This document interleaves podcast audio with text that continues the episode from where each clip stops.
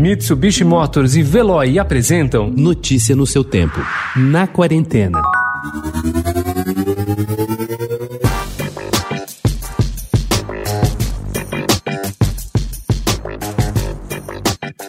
Não é difícil organizar uma festa de aniversário online em tempos de pandemia. Complicado é manter o foco e a animação durante esse tipo de evento. O mais comum é que em poucos minutos as crianças se cansem de interagir virtualmente. Nessas ocasiões, mesmo os adultos costumam se entregar à dispersão ou a assuntos repetidos. A habilidade em transformar eventos online em alguma coisa menos aborrecida ou frustrante fez com que profissionais da recreação, animadores de festas infantis e músicos conseguissem sobreviver em um mundo de isolamento social.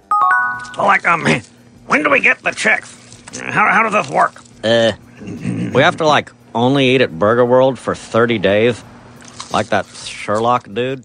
Beavis e seu companheiro Butthead estão crescidos enquanto Felino Steam tem novos mundos para explorar. Comédias animadas para adultos que foram exibidas pela primeira vez nos anos 1990 estão sendo reformuladas no século XXI, à medida que empresas de televisão buscam atrair novos e antigos fãs com conteúdo familiar e mais acessível em meio a uma pandemia global. Ran e Stimp série da Nickelodeon sobre um chihuahua e um gato, conhecido por seu humor político e sexual, é a mais recente a ser repensada para uma nova era da Comedy Central, informou a emissora.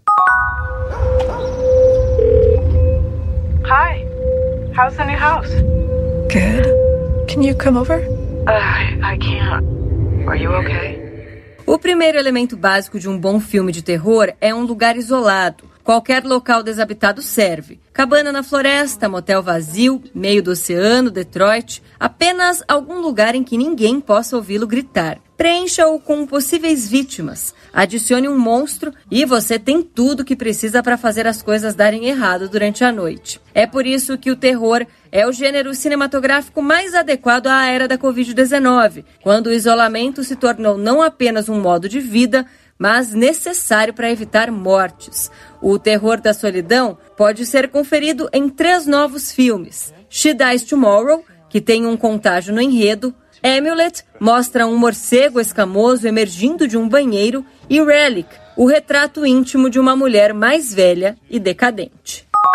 Uma exposição aberta em fevereiro, devolução no Instituto Moreira Salles e fechada por causa da pandemia da Covid-19, a fotógrafa Morim Bisiliati, às vésperas de completar 90 anos, cumpre religiosamente o Carpe Diem em tempo de isolamento social. Inaugurou na quarta-feira uma outra exposição na Galeria Marcelo Guarnieri, Ecolines, que apresenta uma série inédita de fotografias pintadas como aquarelas. A exemplo de Miguel Rio Branco, que também começou sua carreira como pintor, Morim decidiu voltar à primeira paixão, a pintura, que aprendeu com ninguém menos que o cubista André Lotti, também professor da modernista Tarsila do Amaral. Notícia no seu tempo. Oferecimento: Mitsubishi Motors e Veloy. Se precisar sair, vá de Veloy e passe direto por pedágios e estacionamentos. Aproveite as 12 mensalidades grátis. Peça agora em veloy.com.br e receba seu adesivo em até 5 dias úteis. Veloy, piscou, passou.